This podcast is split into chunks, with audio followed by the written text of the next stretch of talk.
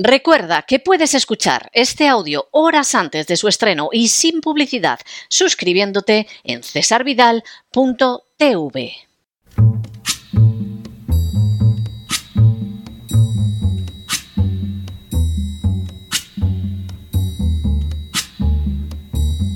La voz con César Vidal, desde el exilio.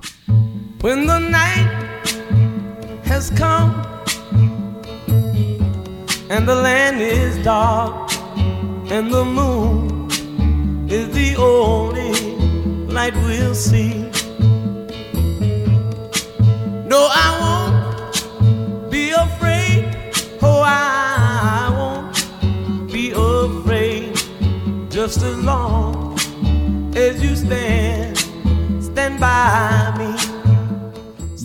Buenos días, muy buenas tardes, muy buenas noches y muy bienvenidos a esta nueva singladura de la voz. Soy César Vidal, hoy es el lunes 11 de diciembre de 2023 y me dirijo a los hispanoparlantes de ambos hemisferios, a los situados a uno y otro lado del Atlántico y del Pacífico y como siempre lo hago desde el exilio. Corría el año 1948 y más concretamente el día 10 de diciembre, cuando la Asamblea General de las Naciones Unidas, mediante su resolución 217 a 3, adoptó la Declaración Universal de los Derechos Humanos.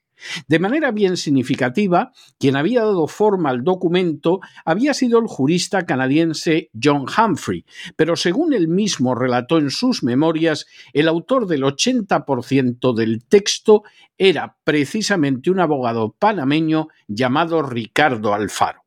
El jurista panameño había sido presidente de su país, embajador ante los Estados Unidos, negociador de los tratados del Canal de Panamá, redactor del borrador de Constitución panameña de 1946 y con posterioridad concluiría su carrera como magistrado del Tribunal Internacional de Justicia de La Haya. De esa manera, Alfaro culminó un proyecto derivado del doctor William Draper Lewis, decano de la Facultad de Derecho de la Universidad de Pensilvania, para redactar un cuerpo legal que recogiera los textos de derechos humanos procedentes del puritanismo inglés, más los que venían de la Revolución Americana y Francesa, y con todos ellos crear una carta de alcance universal. En los meses anteriores a la reunión de San Francisco, Alfaro logró convencer a otros delegados hispanoamericanos de Cuba, Chile y México para avanzar la idea de una declaración de derechos humanos que acompañara a la Carta de la ONU. Se trató de un trabajo arduo que duró un trienio, pero que concluyó con la adopción de esta declaración. Ayer se cumplieron 75 años de la Declaración Universal de los Derechos Humanos. Sin ánimo de ser exhaustivos, los hechos son los siguientes. Primero, la doctrina de los derechos humanos surgió de forma práctica con la reforma protestante del siglo XVI, quedando reconocido como primero de esos derechos el de libertad religiosa en las paces de Augsburgo de 1555 y de Westfalia de 1648. La Iglesia Católica condenaría de manera tajante y encarnizada la libertad religiosa hasta el 7 de diciembre de 1965 en el curso del Concilio Vaticano II. Segundo, también fue en naciones marcadas por la Reforma protestante donde se dieron las primeras definiciones más amplias de derechos humanos, ya en el siglo XVII, como fue el caso de la Habeas Corpus Act o Ley de Habeas Corpus y la Bill of Rights, es decir, la Ley de Derechos de 1689, debidas a las revoluciones puritanas en Inglaterra. Tercero, el 26 de agosto de 1789, la Revolución Francesa permitió la proclamación de la Declaración de los Derechos del Hombre y del Ciudadano, un verdadero jalón en la historia de los derechos humanos. Cuarto, en 1791, la Constitución americana incorporó el Bill of Rights de inspiración netamente puritana y redactado por el piadoso protestante James Madison, consagrando la idea de que la tabla de derechos quedara incorporada al texto de la Constitución. Quinto, En 1899, a propuesta del zar Nicolás II, se celebró la Conferencia de Paz de La Haya, que concluyó con la adopción de acuerdos internacionales en los que se plasmaba el derecho humanitario de guerra y las medidas de arbitraje internacional destinadas a impedir los conflictos armados. Sexto. En 1907, también por iniciativa del zar Nicolás II, se celebró una segunda conferencia de paz en La Haya a la que los estados de América Central y del Sur fueron también invitados. En el curso de esta conferencia, el secretario de Estado de los Estados Unidos, Elijah Roth, había abogado por la creación de un tribunal permanente de justicia internacional. Séptimo. Tras la Primera Guerra Mundial, la Sociedad de Naciones impulsó los convenios de Ginebra sobre seguridad, respeto y derechos mínimos de los prisioneros de guerra, con lo que el derecho humanitario de guerra recibió un nuevo impulso. Octavo. Esa lucha por los derechos humanos se vio coronada en 1948, tras la Segunda Guerra Mundial, con la aprobación por la Asamblea General de las Naciones Unidas de la Declaración Universal de los Derechos Humanos. Noveno.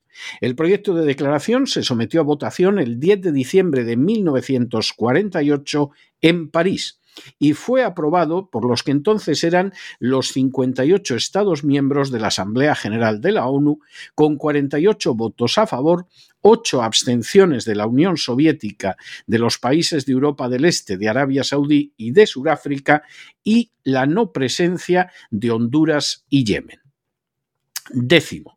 La abstención surafricana se debió a su intento de proteger su sistema de apartheid. La abstención saudí se debió principalmente a su disconformidad con el artículo 16 que habla del matrimonio sin discriminación y con consentimiento de los cónyuges y el artículo 18 que establece el derecho a cambiar de religión. Las abstenciones de las naciones comunistas derivaron del hecho de que la declaración no condenaba de manera específica el fascismo y el nazismo. Un décimo. La Declaración Universal de los Derechos Humanos se compone de un preámbulo y de 30 artículos que recogen derechos de carácter civil, político, social, económico y cultural. Duodécimo. Tras un preámbulo dedicado a la dignidad humana y al carácter universal de los derechos, el artículo primero establece que todos los seres humanos nacen libres e iguales en dignidad y derechos y dotados como están de razón y conciencia deben comportarse fraternalmente los unos con los otros. Décimo tercero. El artículo segundo afirma de manera tajante que toda persona tiene todos los derechos y libertades proclamados en esta declaración, sin distinción alguna de raza, color, sexo, idioma, religión, opinión política o de cualquier otra índole, origen nacional o social, posición económica, nacimiento o cualquier otra condición. Además, no se hará distinción alguna fundada en la condición política, jurídica o internacional del país o territorio de cuya jurisdicción dependa una persona, tanto si se trata de un país independiente como de un territorio bajo administración fiduciaria, no autónomo o sometido a cualquier otra limitación de soberanía. Décimo cuarto. Los artículos del 3 al 11 recogen los denominados derechos de carácter personal, como es el caso del derecho a la vida, a la libertad y a la seguridad, al reconocimiento de la personalidad jurídica, a la igualdad de protección ante la ley, al recurso efectivo ante tribunales competentes, a ser oído públicamente y con justicia ante un tribunal bajo condiciones de plena igualdad y a la presunción de inocencia. Décimo quinto. Igualmente en esta parte de la declaración se recogen principios como la prohibición de la esclavitud y de la tortura, los maltratos y las penas crueles. Y también aparecen definidas las reglas para la detención, así como la irretroactividad de las penas. Décimo sexto. Los artículos 12 al 17 recogen los derechos del individuo en relación con la comunidad, como es el derecho a circular libremente y a elegir residencia en el territorio de un Estado, el derecho de salir de cualquier país, incluso del propio, y regresar a su país, el derecho a buscar asilo y disfrutar de él en caso de persecución, el derecho a la nacionalidad, el derecho a casarse y fundar una familia y el derecho a la propiedad individual y colectiva. Décimo séptimo.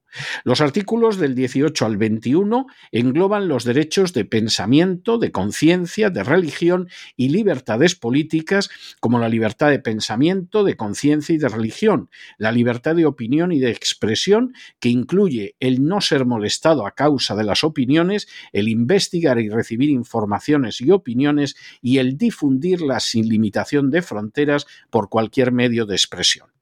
Décimo octavo. Los artículos del 22 al 27 contienen los denominados derechos económicos, sociales y culturales que incluyen un nivel de vida adecuado que le asegure, así como a su familia, la salud, el bienestar y en especial la alimentación, el vestido, la vivienda, la asistencia médica y los servicios sociales necesarios. Tiene asimismo derecho a los seguros en caso de desempleo, enfermedad, invalidez, viudez, vejez u otros casos de pérdida de sus medios de subsistencia por circunstancias independientes de su voluntad. También aparece formulado el derecho a la educación que debe ser gratuita, al menos en lo concerniente a la instrucción elemental y fundamental. La instrucción elemental debe ser obligatoria y la instrucción técnica y profesional habrá de ser generalizada. El acceso a los estudios superiores será igual para todos en función de los méritos respectivos. Décimo noveno.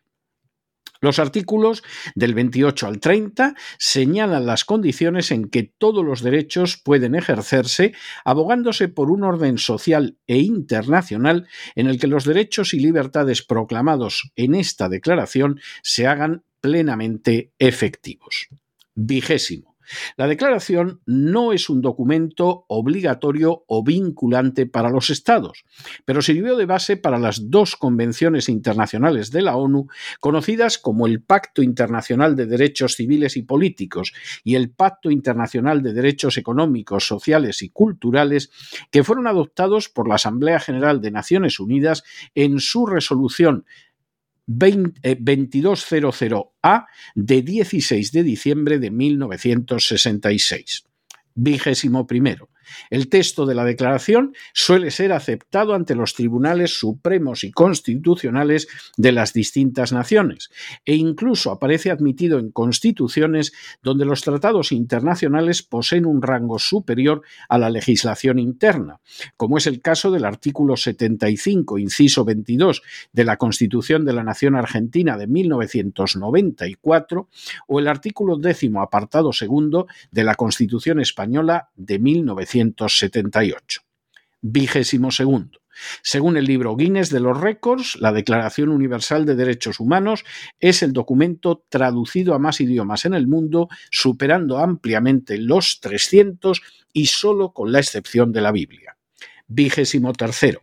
Hasta la fecha, son nueve los tratados que conforman el cuerpo básico de instrumentos internacionales de derechos humanos el Tratado de Derechos Civiles y Políticos, Económicos y Sociales, contra el racismo, contra la discriminación de las mujeres, contra la tortura, derechos de la niñez, trabajadores migrantes, contra la desaparición forzada y el de derecho de las personas con discapacidades. Vigésimo cuarto.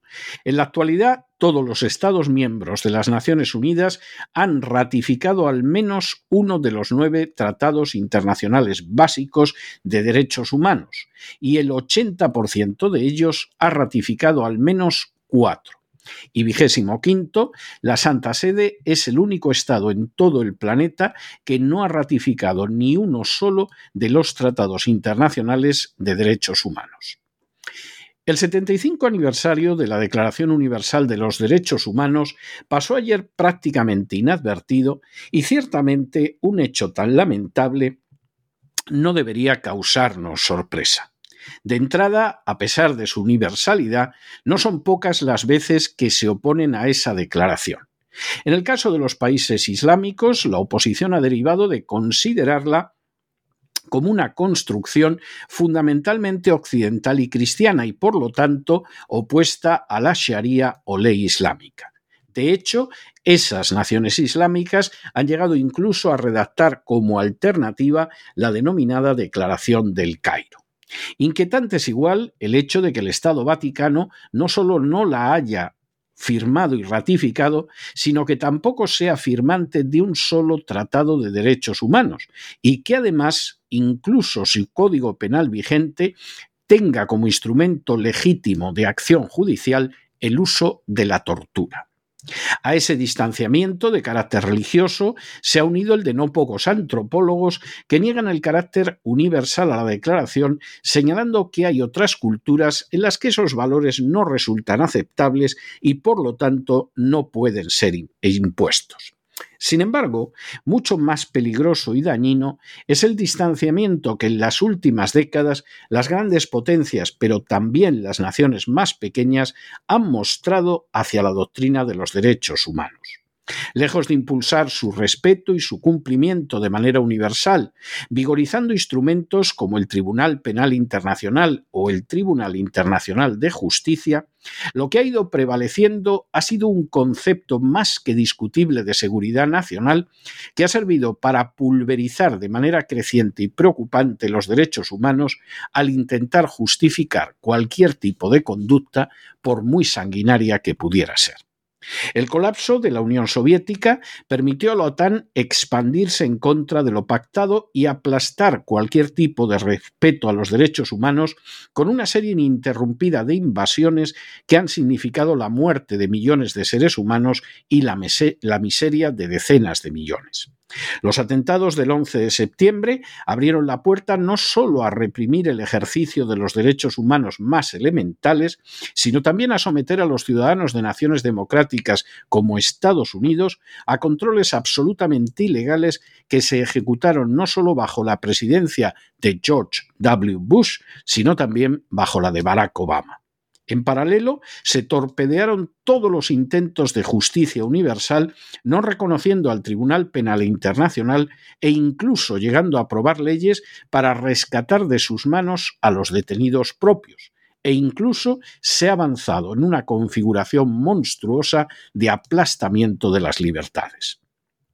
Episodios como la crisis del coronavirus y la imposición de las vacunas, como el control y la censura en redes sociales para imponer un relato concreto e imponer otras informaciones, aunque fueran verdaderas, como los más que dudosos resultados electorales en distintos países con constituciones democráticas, y como la búsqueda no de un orden internacional que defienda los derechos humanos, sino que, por ejemplo, imponga medidas médicas y de seguridad dejan de manifiesto cómo andamos muy, muy lejos de épocas pasadas como aquellas en que el presidente Jimmy Carter desde la Casa Blanca podía afirmar que su eje de conducta internacional era el respeto por los derechos humanos, y además lo demostraba dejando de apoyar a dictaduras en Hispanoamérica, Asia y África en alas de la agenda globalista y de una política que coloca en primer lugar una supuesta seguridad nacional, pero que en realidad es la excusa para acabar con los derechos humanos más elementales en favor de despiadadas oligarquías, el género humano va siendo conducido hacia una tiranía totalitaria de dimensiones pavorosas. Frente a esa política, no solo los individuos, sino las mismas naciones no cuentan con la menor seguridad de ver respetados sus derechos.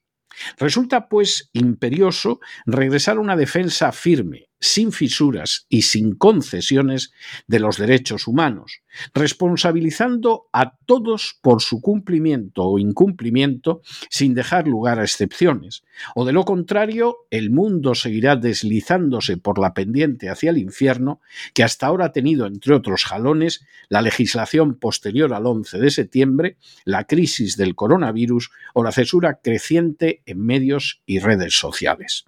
Sin ese respeto y esa defensa de la Declaración Universal de los Derechos Humanos, nuestro mundo será todo menos humano y cada vez se asemejará más a una selva de fieras donde sólo prevalecerán el capricho criminal y sanguinario de los que sean más fuertes, más violentos y más criminales. Pero no se dejen llevar por el desánimo o la frustración, y es que a pesar de que los poderosos muchas veces parecen gigantes, es solo porque se les contempla de rodillas, y ya va siendo hora de ponerse en pie.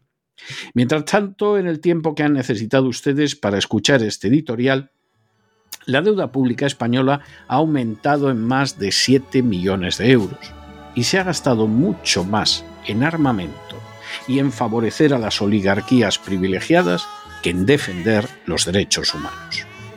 Muy buenos días, muy buenas tardes, muy buenas noches. Les ha hablado César Vidal desde el exilio. Que Dios los bendiga.